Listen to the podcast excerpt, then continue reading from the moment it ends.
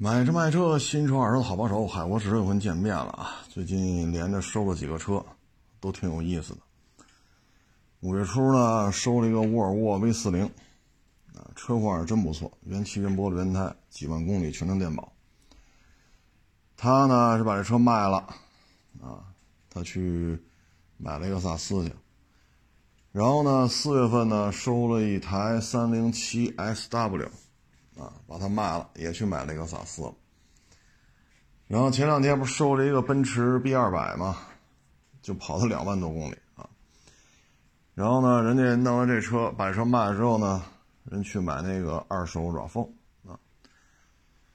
嗯，所以说这个，包括我这不还一个一六年的 Allroad 吗？A 六 Allroad 三点零 T 四驱啊，人家把这卖了之后，人家觉得。日系的 MPV 好啊，所以就这些事儿吧，啊，就大家就能看出来，这个人到中年之后啊，因为这些来卖车的网友啊，都不是二十出头的小孩了啊，都是上有老下有小了。你看，最终他们在换的时候呢，嗯，就以这三台车为例吧，啊，基本上都是日系了。嗯，买的呢就这些车吧，也都是自吸的。那时候有没有例外呢？也有啊，像我去年收了一台 3.0T 国产 A6 的最顶配 3.0T 啊，当时那车是六十多万。然后买这台车的网友呢，开了一台二十多万公里零几年的呀，我也忘了，反正零几年那个 A6 十几年车龄了。他说：“我就喜欢 A 六，所以我就得再买一个啊。所以咱们这个车圈里边吧，他什么想法都有啊，什么想法都有。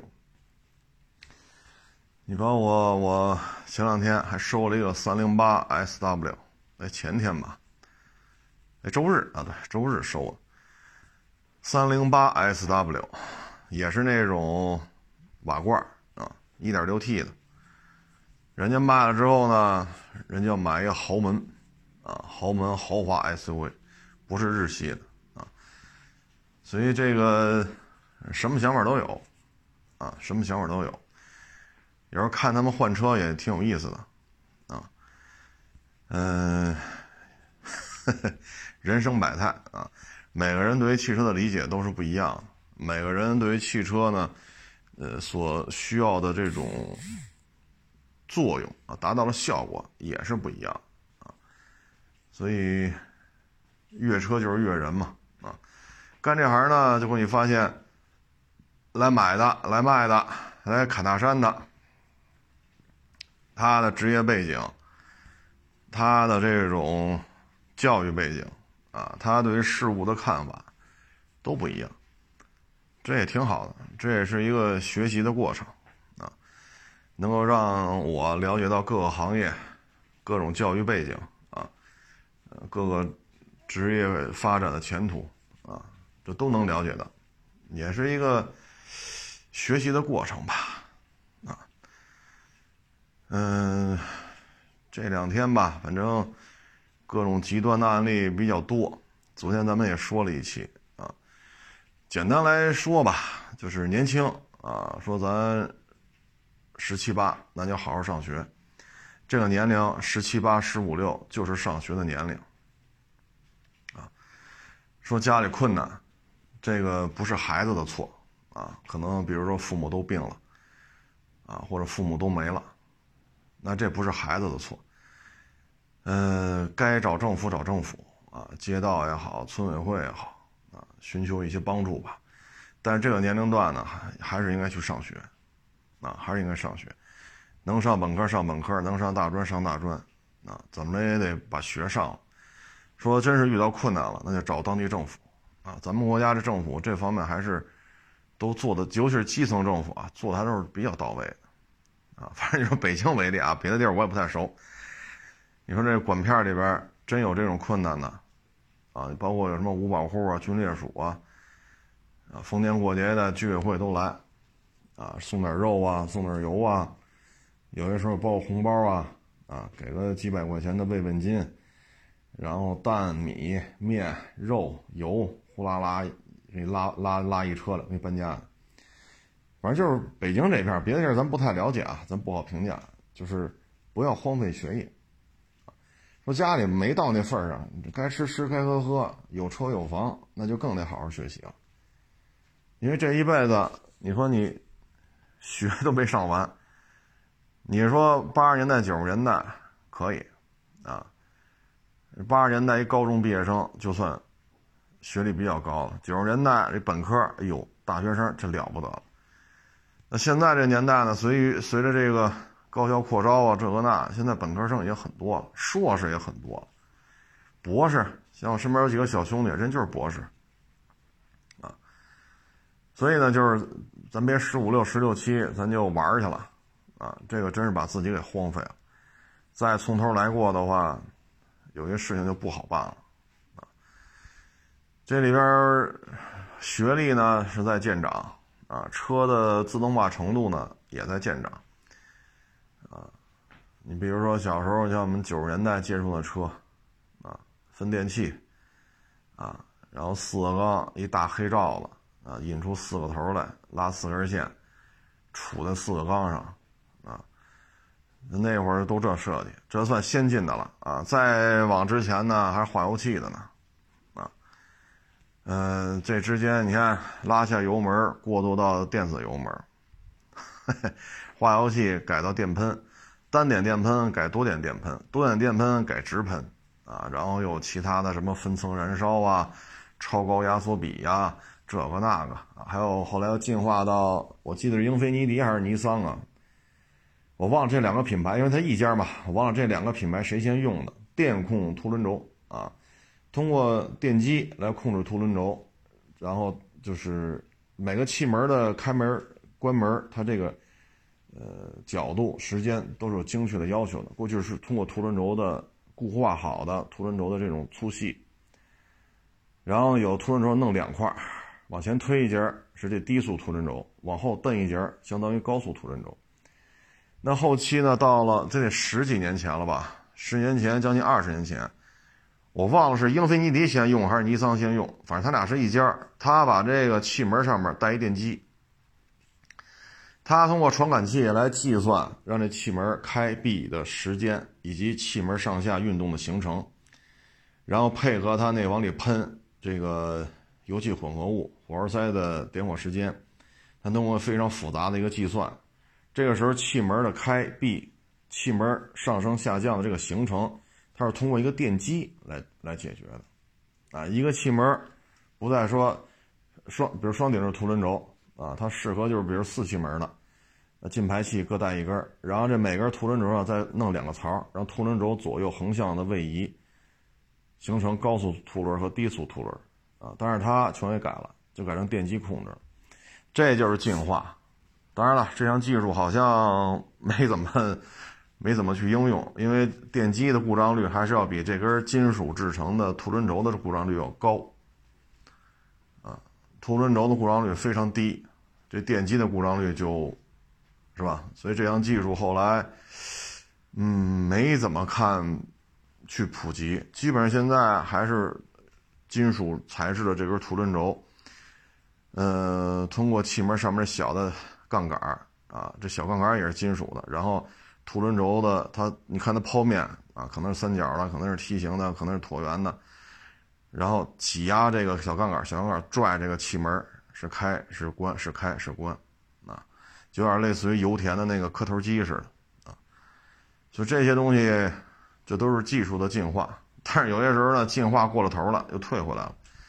这个气门控制是通过凸轮轴还是通过电机？这是一次尝试。但最终呢，现在看呢，绝大部分还是用金属材质的涂轮轴，啊，哎，这就是技术啊，这就是技术的进步。九几年的时候，我们看人修车拿电脑、笔记本电脑，哎呦喂，我们当时都惊了，我操，这这这太复杂了，这这这这这笔记本都用了。那会儿我们能建个一个台式机，我们都觉得很新鲜，啊，人家那会儿能能拿笔记本，我们都觉得这完了。这完了，完了，完了，完！这彻底，彻底整不明白了。那会儿我们是这么想的啊，但是现在你看看，啊，有些东西已经进化到手机端了，插一传感器，手机下一 APP，双方一做无线互联，你会读取一些简单的参数，啊，所以这就是科技的进步。所以你不论是干汽车，啊，你还是干餐饮，你还是干什么，这知识文化还是很重要的。唉，包括现在有些餐厅啊，玩的就是科技范儿。呃，加一些什么惰性气体啊，一些低温液什么什么液态冰啊，什么这那的，这个你的化学知识就要求比较高啊。嗯，包括卡路里啊，大卡啊，所以还是应该学啊。该上学的时候，咱就好好把学上了。上完了，虽然说现在你说咱就说干二手车吧，什么 sin、cos。是吧？什么一阶导数、二阶导数，啊，什么二的三次方，啊，这东西你说跟二手车有关系吗？一毛钱关系都没有。我卖这么多车了，哪辆车我也没用什么 sin、cos，是吧？高阶导数我也没用这个知识才把这车收了，才把这车卖出去。但是呢，该学还得学。其实重要的是什么呢？开拓思维，学习的方法，你掌握一个学习的方法。化学、物理、数学、英语、语文、作文啊，这些东西就是包括地理、历史啊，其实是一个拓展你的学习的方法。你学会了，你知道这种学习的方法是什么，学习的过程是什么，其实这是受益终身的啊。你说咱要真是搞数学的行，sin、cos 是吧？什么二的几次方啊，什么根号二，哎。所以我觉得，少年强则国强。那少年强呢，不光说有一个强迫的这么一个身体状态啊，非常矫健的这么一个柔韧性啊，体充沛的体能储备，还有就是一个基础基础学科啊。所以别有什么这个那，该干什么干什么啊，该干什么干什么。学习学习的氛围，学习的过程，学习的方法，这是受益终身。啊不善于钻研，不善于学习，那你到社会当中也是麻烦事儿是吧？你说这些车我都明白吗？我也不敢说，你总有你没接触过，对吧？你说哈弗 H 六说过卖过，库嚓来哈弗 H 六第三代，还得重新看。这底盘有什么变化呀？封装有什么变化呀？这有什么变化？那有什么变化？你且琢磨呢。啊所以学习的方式方法是真是很重要啊！这个东西，反正现在你不学也不行啊。本身法律法规也是在不断完善。你像咱昨天说那老太太骂人给拘留了，今天跟大家说一个是一个车位啊，这主闹事儿也给拘了。他是怎么闹事儿呢？车位这个地下车库嘛，产权车位。这个车位的本家呢，想把车位卖了，然后呢，几个邻居呢都想买，啊，其中一个呢就说：“我准备办贷款去买你这个十几万的车位，这车位十几万块钱。”这个车位的这本家说：“哎，行，反正现在谈的人多啊，谁的价钱高我就卖给谁，啊，你愿意办你就办，反正现在谈的人好几个，谁的钱先到账，谁的钱出的高，我就卖给谁。”然后呢，他就去办贷款去了，啊，他说打定金，人说我也不收，因为你办贷款办的慢，啊，办的比较慢，我就还是看看吧。如果愿意付现金的、付全款的，我们就跟人卖给人家了。所以人家也没收到定金，啊，那在这种过程当中，另外一个女士就付了十八万，就把这车位给买下来了。买了之后呢，人也办完产权变更的这些相关的流程了，物业也报备了。结果呢，只要贷款买的就不干了，啊，然后通过调监控啊什么的，就发现，他就霸占着这个车位，但是这个车位，人这个女士花了十八万已经买到手了，产权变更都做完了，这个车位就归人家了，你未经人家许可你跟这儿放怎么回事儿，啊，然后呢，人家花了十八万买了之后呢，人家把这个车给租出去了，但是呢，租客呢在用的过程当中吧。这个男的，就准备分期付款买这车没买上的，三番五次又回来闹，最后人出要求租这个车位的租户人不租了，对吧？因为天天回来，您这儿老有别的车，轰又轰不走，人一看有纠纷，人就不介入了。租谁的车位不是租啊？所以呢，这个买了十八万，花十万买车位这个呢，就老找他，不行啊，就就跟这闹，就占你的车位，汽车站、摩托车站。后来呢，这这女士就就买了地锁，装在这车位上。这男的呢，就分期付款要买没买成的呢，就过来砸人家车位，把人这车位锁给砸了。砸完之后还要占，制止也没用，物业找也没用。最后这事儿就闹大了。当地警方就把这个来砸人地锁、若干次霸占人车位的这主就给拘留了，啊，拘留了。嗯，所以学习很重要嘛。他有时候做买卖就是跟我这卖车似的，这车我要了，我说行，打钱吧。啊，钱不用打了，我说我要了，那那这个口头的这种约定，对卖二手车来讲。你说要了，你就得打钱，谁的钱到了，谁说的话就算数，啊，所以我们这儿也经常遇见这种事儿。你比如说，像我们前两天，我不是收了一个一八年的 ES 二百吗？啊，车挺好的，用的也爱惜，因为人家这个车主也挺有文化，啊，从事的工作呢，也都是这种比较有文化的这种氛围。人家也是讲究人，用的爱惜，你买不就完了吗？不去，这砍那砍。最后呢，那台车呀，我就这么说啊，假如说这车我们想九块钱买，啊，然后呢就跟这砍，最后呢我们八块八，说你那你开走吧。我们本来想九块钱买，啊，我们喊个九块二、九块三，他呢就非得八块八买。不是，他就非得嫌贵。我说那行了，一咬挨跺脚，八块八给你得了，还嫌贵。结果呢，有同行来了，哎呦，这车好卖啊，对吧？一八年的 ES 二百还在质保期呢，公里数也不算大啊，车况也不错，还是个三十周年纪念。结果呢，人家批发价，人说了九块一，我就要接走，我卖去。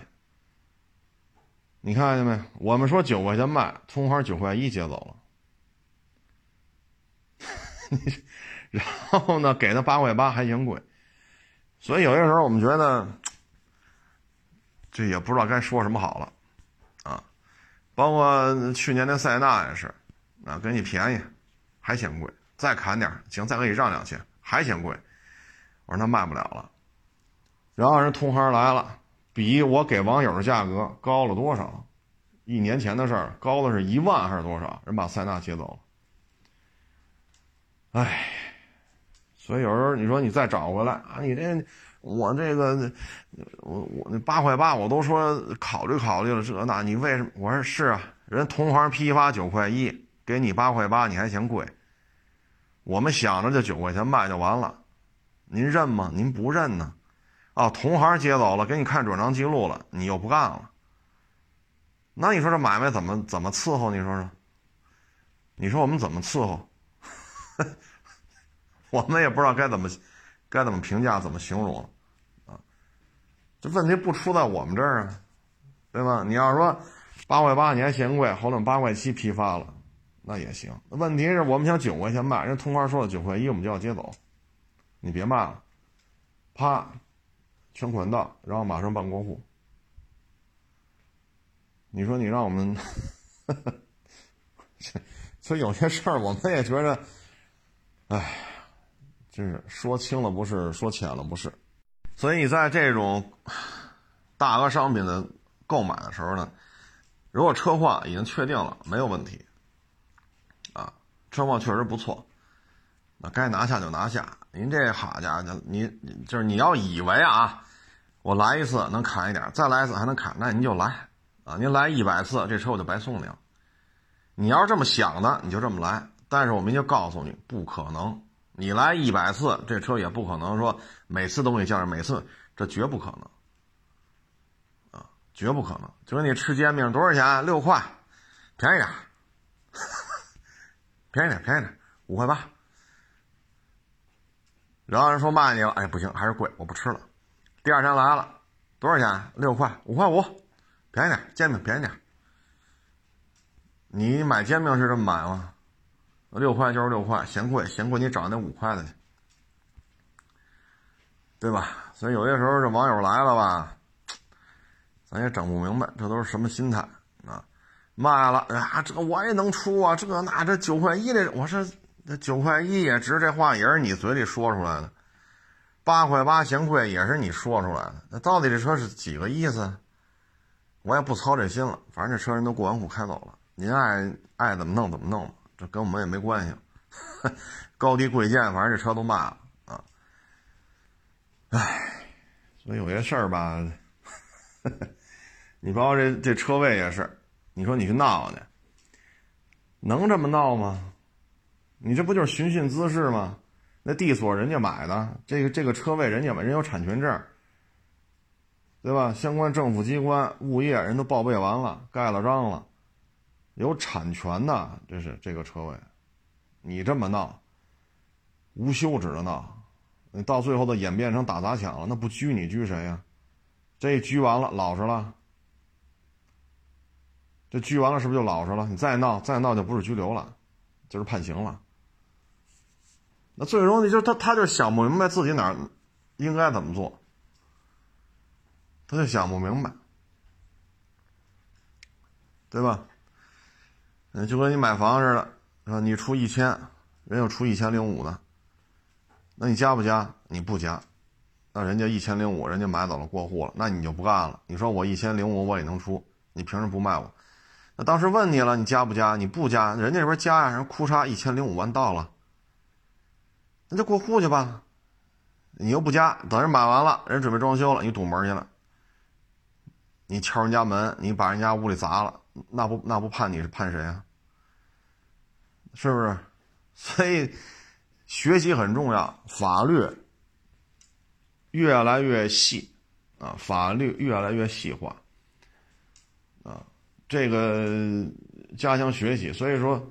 学习的方式方法，学习的态度是很重要，啊，所以你不要去纠结于 sin、cos，什么一元二次方程，什么二元三次方程，说有用吗？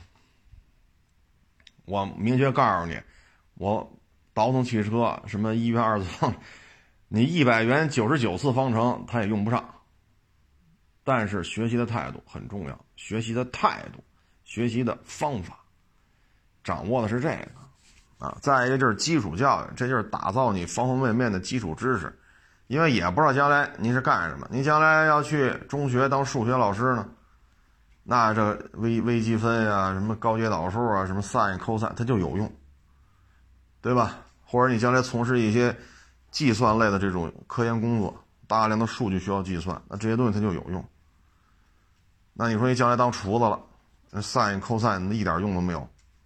几元几次方程也用不上，所以有时候是一个心态的问题啊。这要都想不明白呢，包括昨天说这作文啊，这就属于春秋笔法啊，不能不能说春秋笔法，就是说一个模子写出来的啊。我就明确这么跟你说，假如说啊，咱们就说是一个中学，咱别说初中高中了啊。假如这班里四十个学生，说现在老师啊举行举行一个班内测验，就咱这个班。写写作文去吧，一千字啊。然后你写完了作文，假如说老师通知了啊，明天九点到十一点，咱语文模拟考试。咱不说几年级了啊，初中、高中，就说一千字写去吧。写完了，老师收卷子，然后十一点结束嘛，十一点多收完了，老师回办公室了，学生去吃饭，老师去吃饭。下午老师开始判卷子，假如说一点，老师开始判卷子。那这四十份语文卷子，包括作文，包括其他的啊，这四十份卷子他判完了，他到晚上他也未必能判完，啊，你就说一千字四十份啊，四万字的文章你要全看一遍，错别字语法，这个阐述的这个意境啊，前边的铺垫，后边的渲染，怎么结尾，怎么提炼，就这四万字啊，四十份卷子一千字，相当于四万字。他今天晚上能看完就不错，这还不包括前面的这些什么古诗词啊啊，这个那个呀，拼音啊，这咱就不说具体的，就是说这份卷子不是说就作文，他全判完了，他当天晚上夜里十二点能看完就算快的。但实际上老师呢，可能下午还要他还要教课去，啊，就说全跟这耗着，一点钟看，看到夜里十二点，他找你来说你这作文这么写是不对的，也得是第二天了。而这些范文啊，一个路数出来，一个是买茅台酒，一个是买十好几套房子。今天考完语文，今天这作文就出来了，你觉得可能吗？您您觉得可能吗？二零二一年有多少高三学生参加这个高考？这不是说就三四十个学生，咱们国家还没。出生率下降嘛，也没下降到一年就三四十个学生来参加高考，是不是？您可以上网查查，二零二一年就刚刚结束嘛，六月初，高三学生参加高考有多少？那不是就几十个学生，这些考卷不是班里这种阅读方式了，他考卷印刷、分装、运输、分到每个教室，然后。发到每个学生手里，然后再收卷子，这全程都是有监控的。然后统一的一个阅卷批改的地方，这些老师进去之后，也是对他们要进行安检的。啊，初初筛、复初初就怎么他们是分几层几层的这种筛选，然后才能决定给这篇作文多少分。这个过程，您觉得有有这种可能性吗？今儿语文考试结束。下午或者晚上，互联网上就出了这篇买买茅台酒的零分作文，那个买房子的零分作文，可能吗？根本就不可能，时间上就不允许，就不现实。你看那考场，咱们国家这考场，高三学生说考试，哪个考场门口不站着几个警察？对吧？哪个考场这个上一级主管的教育部门不得派几个人过来盯着呢？哪个考场的考卷不得是专用的车辆、专人、专车，全程监控进行运输，不论送过来还是收走？哪个考场不是这样？考完了出去吧，行了，老师过来给你改改，这关系好，给改给改一百分。哎，那关系不好，他一考一百，给他给给他改改改成六十，然后全改完了，好嘞，咱再把卷子收到交上去。哪个考场这么干啊？所以你看这时间它就不对，啊，它就不对。今儿语文高考结束了，晚上这些试试卷就出来了，分都打完了，对吧？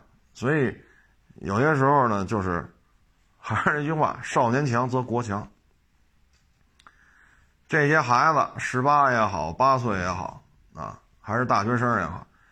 锻炼锻炼身体，少一点戴眼镜的啊，增加增加一下体质，少一些近视啊，少戴一些眼镜，多多一些接受教育的这种面儿啊，接受教育的时间稍微长一点啊，咱别说初中毕业咱就咱就挣钱去闯江湖去，这个说真是没招了，那是那就没招了。但凡说有招，咱还是避免这样，还是能上上啊。十八岁也好，二十二岁，咱把这基础教育咱学扎实了。啊，然后咱再说，您干厨子去，您当医生去，您当警察去，您倒腾二手车去，啊，所以这个有些东西的这种散发出来吧，其实，唉，说白了呗，就是希望咱们的这些孩子，在心智不成熟的前提下，让他们动摇他们学习的信念，让他们觉得高考无用，啊，所以呢，弄弄一帮 不学无术的小孩出来。咱们国家的未来就是个问题，啊，你包括前两天的飞船上天，你看那个飞控中心呢，三四十岁的年轻人特别多。你再看其他国家飞控中心，白发苍苍的老人，全是这全是这岁数的，只有咱们国家说三四十岁的中青年人一大片，在这负责具体的这些这个子系统那个子系统。你看新闻联播，您看一下。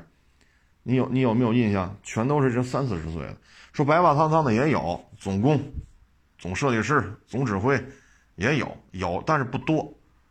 整个这大厅里啊，这几百人里边，可能白发苍苍的上点岁数的，可能也就几分之一，绝大部分都是三十多岁、四十岁。这是希望，这就是希望啊所以今天再解释一遍吧。啊，我估计大家就明白了。咱们这高考不是说咱班里边做测试，恨不得老师说找班长来，找学习委员来，找语文课代表说你们仨把卷子判了吧。那咱班里边这么考行，那高考哪有这么干的？是不是？还一个就是前日子啊，咱说那个餐饮，我没说是谁啊，咱做人留一线嘛啊，也是一明星啊，弄了好多加盟店，你得给几十万的加盟费，然后你流水他是抽一个点是多少来着？然后呼啦啦呼啦啦弄了好几百家。在这期间吧，他不停的造势，啊，今儿找一帮，因为他在这圈子里嘛，他也有咖位啊。今儿找几个唱歌的，明儿找几个拍电影的，后儿找几个拍电视的，再过几天找找一个体育圈的啊，这个冠军那个冠军，然后再过几天再找说相声的，啊，然后再过几天找几个短视频上的这种粉丝特别多的，啊，这活跃度高啊。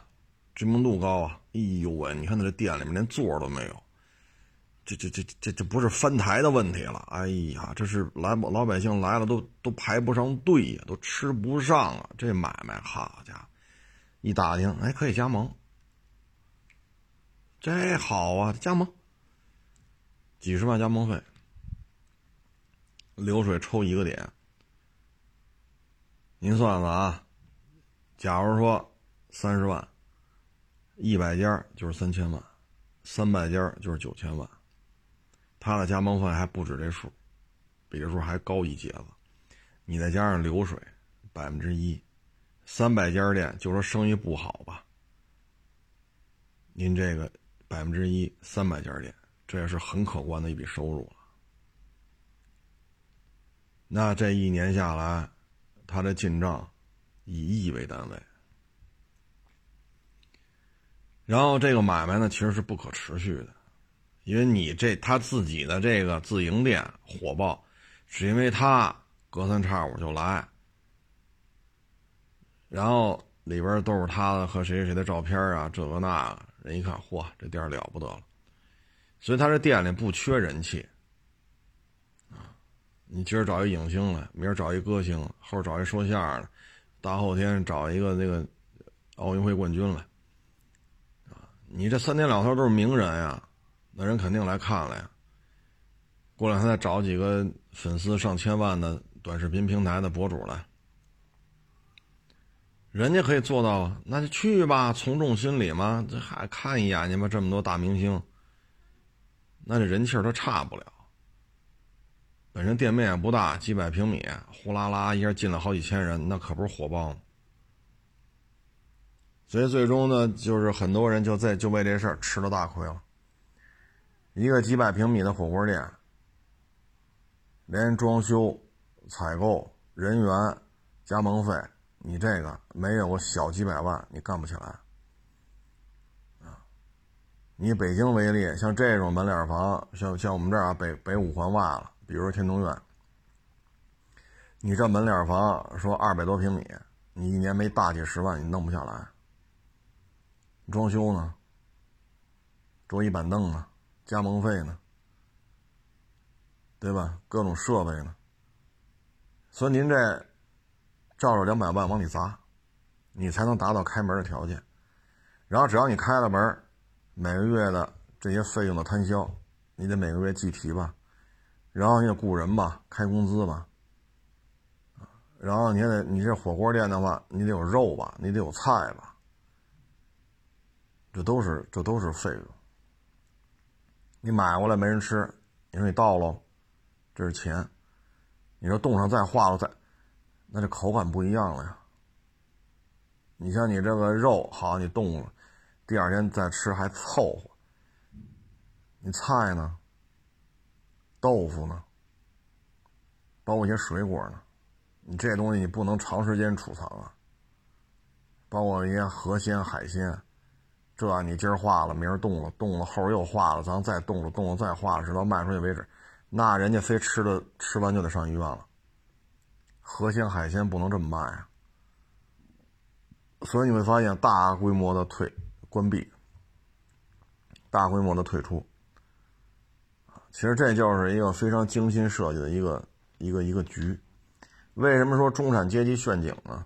太富的，太他社会财富到一定程度了，他见到了，他已经处在顶层了，他看的太多的这种局，啊，这种套路，他已经看得明白了，所以他对这个怎么说呢？没有兴趣。也许他想参与，就是他也设计这么一个局，否则让他去掏掏一两百万、两三百万开这么火锅店，他是没有兴趣的。那太穷的说：“好家伙，这这家里存款就五万，您这饭店需要两百万，他也不想开，为什么呢？差太多了，差一百九十五万呢，对不对？他要真有那一百九十五万，他买套房去了，改善一下家里居住居住这个这个现状。”所以呢，就是为什么这是中产阶级陷阱呢？就是手里有俩钱儿，似懂非懂，觉得又比那个苦哈哈的最最底层的老百姓比人明白，觉得叽叽个儿，觉得叽叽个儿跟大富豪智商是一样的，叽叽个儿觉得叽叽个儿的智商跟那些住五进院子、八进院子的，就二环里啊，五进四合院、八进四合院，啊，说四合院一千五百平米啊，作价五个亿、八个亿。机器杆觉得跟人家智商一样，只不过他就是傻人傻福去，晕头转向他就发了。所以就是中产阶级陷阱，就我理解，就这些坑套的就是这帮人。手里有两三百个的，你不能说他是穷人吧？对吧？你不能说他是穷人。你说大富大贵吗？说你有几个四合院，你有几个别墅啊？北上广深你有几套房啊？可能也就两套三套，也就这样。比上不足，比下有余。所以上套的就是这帮人，似懂非懂，啊，觉得自己有俩钱，比别人明白，啊，人到中年了，我得干点什么呀？我不能这就此沉沦呐。那说句不好听的，你人到中年了，手里有钱比什么都重要，手里有钱比什么都重要。啊所以这个这个事儿吧，就是，呃，就得想好了啊。人到中年，名啊利呀，其实不太重要啊。照顾好小的，照顾好老的，手里有俩钱儿就行了，就行了。名啊利啊，再去争啊，这个那，真是犯不上。你看我周末收了四个车，昨天收了一个车。就就这几天，我就收了五个车，啊，有的发，有的我连发都懒得发。有些网友说：“您这卖车有点太佛系了吧？”现在就是就是随性，啊，能维持就干，不能维持就回家。车也不老不老少的收，车也不老少的卖。但是有些时候，你看朋友圈，你看微博，基本上也没那么大动静。有些时候呢，就是想开点。你看，有的同行，好家伙，这这早上一起来，朋友圈发十好几条；晚上八九点钟，朋友圈又发十好几条。哎呀，一天就发好几十条。我 我说自己不觉得自己发的东西太多了啊？当然了，咱这么说也不合适啊，就一人一活法。人该说我坐着说话不腰疼啊，这这，反正我现在心态就是这样。啊，车也不老少收，发朋友圈有有时候都懒得发了，啊，该检查检查啊，这个那个您来看着了，行了，视频都拍完了，手机里存着，直接转给你就完了，直接转给你，你看就完了，都都拍了，还不过瘾，直接上举升机再看，对吧？视频发到你手机里的，举升机您再看一遍，你看这视频和这举升机现现场看是不是一回事？对上了，对上了就完了呗。交钱开走过户，啊，所以有些时候我觉得，到这个岁数了，就是老的照顾好，小的照顾好，别吃不上饭就行了，啊，你像这种开火锅的，这就是中年危机。你真是十七八小孩他也干不了这个，啊，都是在社会上哎干过一阵子了，也能拿得出这一两百万的费用来。所以你说这些人他就是就是这种状态，中产阶级陷阱啊。然后这还有网友来说也是买房的事啊，虽然我是干二手车的吧，但是每天找我聊天的是我 什么都有啊。他呢钱有限，他呢就想买房，但是呢你说二环边上便宜便宜，像方庄这边、潘家园这边也得五万多啊，而且五万多，嗯。这个对于他来讲也承受有点难度，但是因为上班嘛，你不能说说密云便宜，上班怎么弄啊？对吧？你说房山便宜，两万块钱一平有的是，那房山到二环边上，到二环里，他在二环里上班，这距离是不是有点远呢？这个，想买那商住，商住啊，就北京这个分这么几块啊楼房，你看都是楼房，这是民宅，那是商用住宅，商用住宅能起照，啊，然后商宅呢是四十年产权，民宅是七十年产权。咱们只说大面上啊，咱不说那个案，绝大部分都是四十年，这边呢绝大部分都是七十年。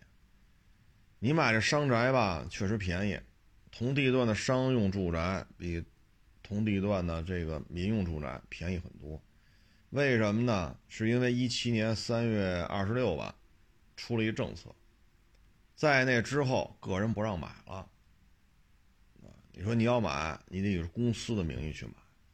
那你以公司的名义去买呢？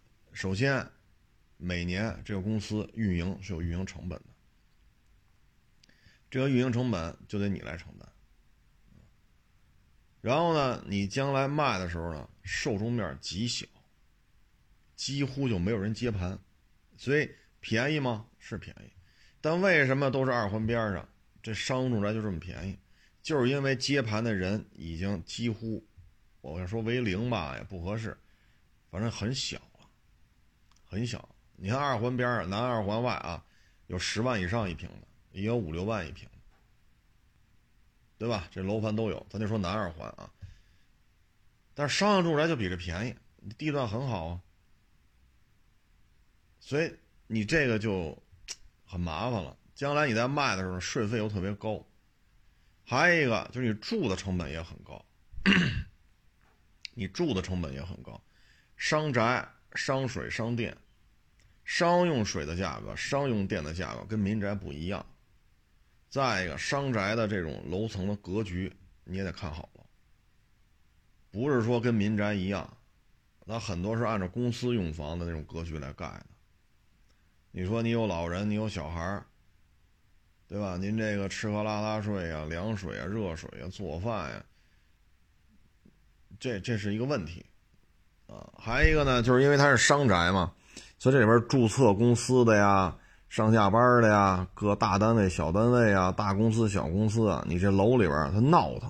你像一般民宅啊，就早高峰呼啦呼啦呼啦出去的多，晚高峰呼啦呼啦呼啦回来的多。中间啊，这楼里边就没有什么人了。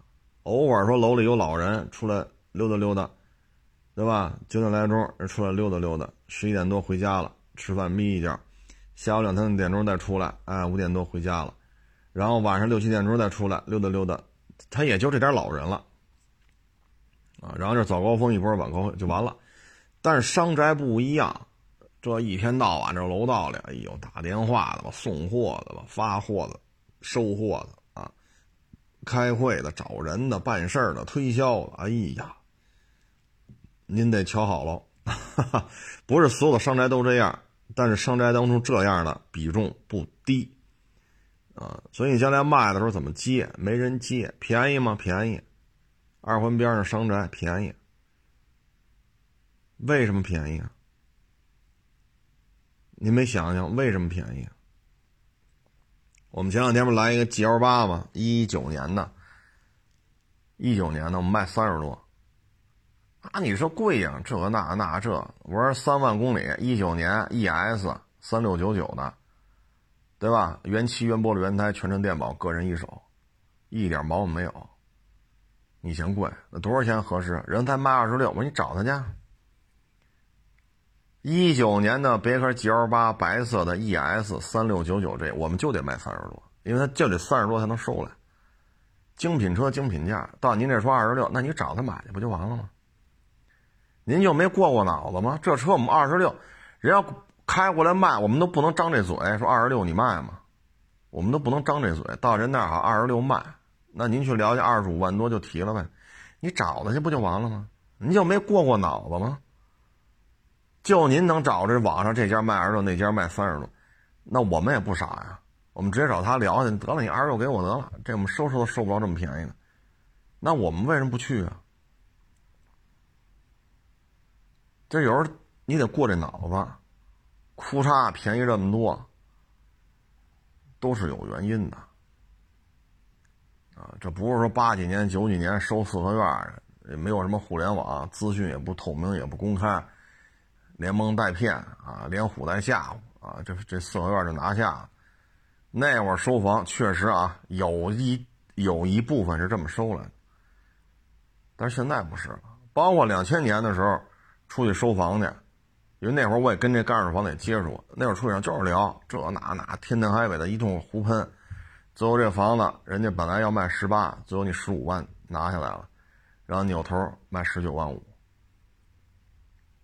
那会儿就这么干，就跟收二手车一样。那会儿不像现在，你有资质吗？你有首房首贷啊？什么一一个户口只能买两套？这现在是管的严，二十年前有吗？你像那有钱的就这么收。收了一下，哭嚓哭嚓四五百万一下，收多少套？然后低收高卖，低收高卖。人那会儿跟收二手房、跟收二手车一个玩法，一个玩法。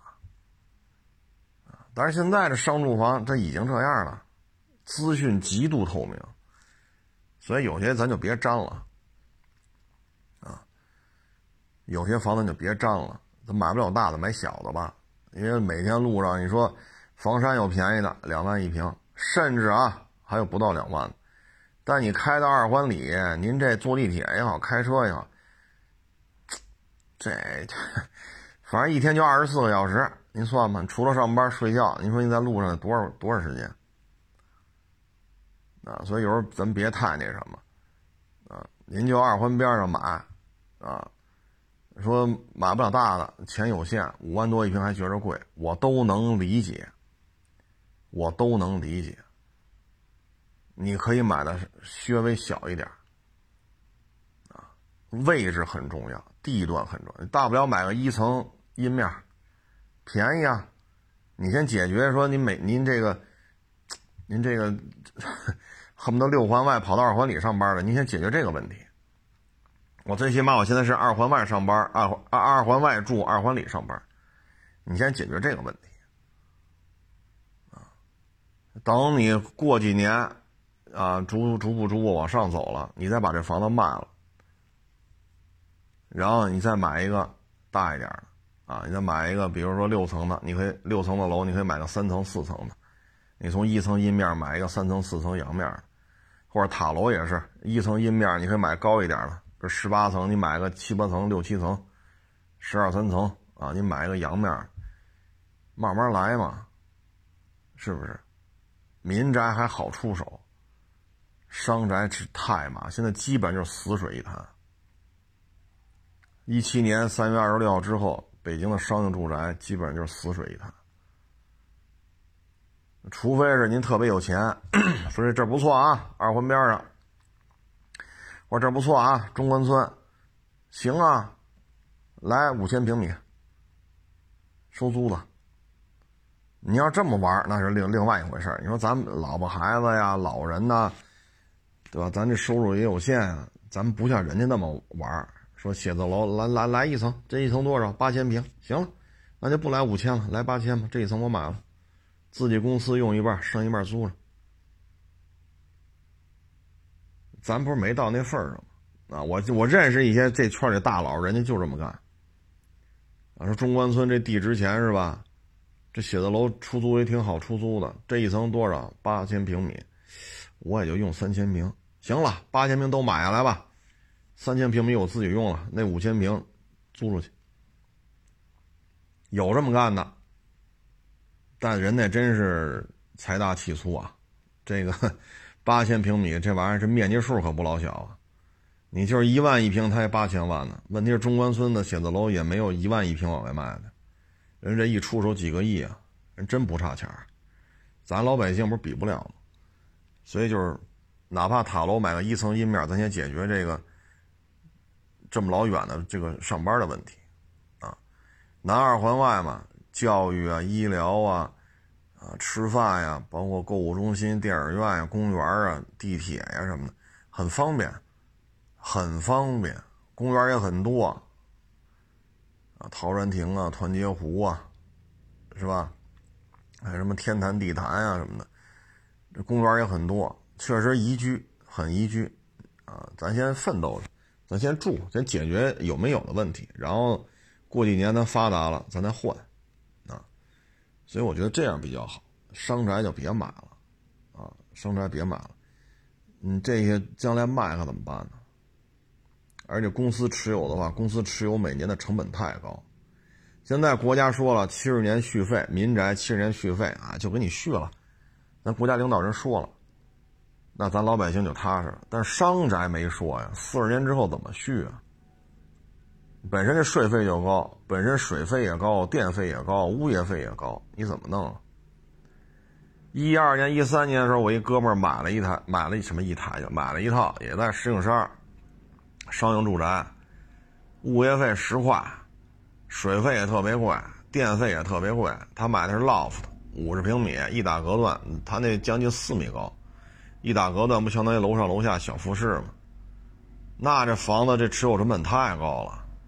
我说十块钱一平米，打一隔断五十平米，相当于一百平，一百平那也是五块钱一平。我说咱这楼这物业费值五块钱一平吗？咱就这么收。是不是住了没几年也卖了啊？他赶在一七年之前嘛，住了几年新鲜新鲜就给卖了，又买民宅去了啊！得亏他卖了，他一七年三月二十六号以后再卖更麻烦啊！所以有些问题吧，就得想好了，这个圈子里怎么挑都行，那个圈子就别沾了啊！咱不是这个是吧？你要说。咱是纯粹这种，真是大佬级别的了，一一层八千平买了，咱不咱不是没到这份儿上吗？咱视金钱如卤煮，咱这这不是还没这么大方吗？啊，所以大家有些问题得想清楚，不沾就别沾，千万别弄，小家小业的有些事儿咱咱耗不起啊。最后呢，再提醒大家，就是买这平行进口车吧，因为现在港里车很多，一片一片的。但是现在第一批放出来呢，就是 G L S 四五零，就那几个月，之前的、之后的都不行。所以各位呢，刚来买车的时候，我给大家举个例子啊，今天也发微博上了这事儿，说你花了十几万交一定金订了一车，当然这车呢你是春节前啊，去年年底你交的钱，今年这车也放不出来，但是只说收你定金。大家号多少多少，什么什么车一辆，颜色配置就完了。现在你说上不了牌子，你要求退车，卖你车这家车行已经注销了，而这批车的权属通过法院判决，已经从这家车行变成了给这家车行出资订这台订这批车的时候出资方，也就是金融公司，产权归他们了。这批车产权。已经归他们了，这有相关的法律文书。那你去年交的钱是给了一家车行，那现在车行收你钱了，车行已经注销了，公司执照已经注销了。那你现在这批车还在缸里边，他也报不出来，相当于他借人钱了嘛，然后现在卖不了，只能收点定金，所以还不上本金，还不上息，息和本金还不上，那通过法院裁决，这车就归人家了。那现在你找这金融公司，金融公司说了，这钱你没交给我。注销这家公司，车行也没跟我说这事儿。我们交接的时候没有提这些问题，只是他欠我的钱，这批车相当于补偿我的，他应该给我，但是没有给我的本金和利息。由此，其他的权属关系跟我没关系。那你找这公司，公司已经注销了，你交这十几万定金怎么办？啊，那各位得找律师啊，这那没问题，你找律师去吧，律师可愿意帮你了，反正也交律师费。但是你不觉得这事很麻烦吗？去年底你交的钱，到现在了，然后钱能要回来吗？谁敢拍胸脯许愿？一分不少给你要回来，要不回来你出啊？律师收你律师费了，一大律师啊，跟你聊一个点三千块，聊去吧。一个点三千块，一个点三千块，聊吧。这钱可是你出，这官司是输是赢放一边，一个小时三千块，你怎么办？所以呢，有时候各位吧，得想明白啊。包括前两天港里来了一批车转港，通过铁路。走新疆出境卖给那个什么什么斯坦，好家伙，就这么几张照片，哎，居然就有人拿这照片开始收定金了。这批 LC 三百，他就居然要收定金了，我都服了，心服口服，心服口服，我甘拜下风，干不出这事儿您这本事忒高了，过境车辆。您都开始收定金了，您这真不是一般人呐！啊，这也搭上这么长时间无车可卖，人吃马喂的需要钱，啊，真是干起事儿了没下限了。这，所以各位呢，对这事儿一定要慎重，一定要慎重，啊，因为现在平行进口车的未来很很迷茫，很困惑，说不清楚会怎样。已经有很多人离开这个行业了，你像天津，你看看。过去找一办公室，一五年、一六年，哎呦，可费劲了。现在办公室有的是，你要多少平？两三千平米随时就给你了，三五千平米也都能给你凑出来，都到这种程度，啊！所以各位呢，在平行进口车的这个消费啊什么的，嗯，留个心眼儿，啊，留个心眼儿，啊，否则的话，你像刚才我说这个案例，你怎么解决？公司注销了。车的产权归他们了，人说了，判决是只是他欠我钱，我才把这批车拿过来。至于这些车的债权债务，我们法律文书也没写。你找律师去吧，大律师，知名的大律师，一个点三千，聊吧。这钱可都是你出，人车行也不出，人这边现在这贷款公司、金融公司拿到这批这批车产权的，人家也不出，你怎么办呢？所以这个，哎，这也是中年陷阱之一吧。能花个百十来万上港口买车的，这也不是穷人，对吗？能花个百八十万港口提车的，这绝不是穷人。最后折就折这儿了，倒是没折进一百万嘛。那起码你十几万定金怎么办呢？您说怎么办？是不是？我可不敢说，你这找律师去，肯定能钱拿拿回来，一分都不少。拿不回来怎么办呢？我去给人补去。我可不敢说这个，谁牛谁去说去，对吧？补回来你给人补上。所以各位就是慎重，啊，慎重。就像刚才咱说的，老的照顾好，小的照顾好，老婆孩子热炕头齐了，啊，争名夺利的事情少参与。啊做人留一线，日后好相见。有些时候就自己看明白就完了，别太那什么，否则的话，为什么现在这极端案例这么多？啊，都是跟这些有关系的。特别这种所谓的投资啊、理财呀什么的，啊，这个那像大连那个不就是理发师吗？不就这投资那投资吗？一个月拼死拼活的干，挣一两万。把房卖了，凑东凑西凑，凑一百多万，哎，每个月也挣两万，这还不比上班强？躺赢啊！但凡你想到这种躺赢的事儿了，你就离死就不远了啊！因为你拢共卖了房，敛吧敛吧才一百多万，你真是手里的财大气粗。四合院多大？二百平太小，这多大？五百太小，这多大？八百，嗯，这数还行，几进啊？五进院子。八百多平，成，来一个多少钱？两个亿，优惠一千万，我要了，行，一点九亿您过户。咱不是没到这份儿上吗？是不是？这这商商住房怎么不能买啊？这位置多好啊！中关村最核心的地儿，这一层多少？一层四千平，两层八千平，我来两层。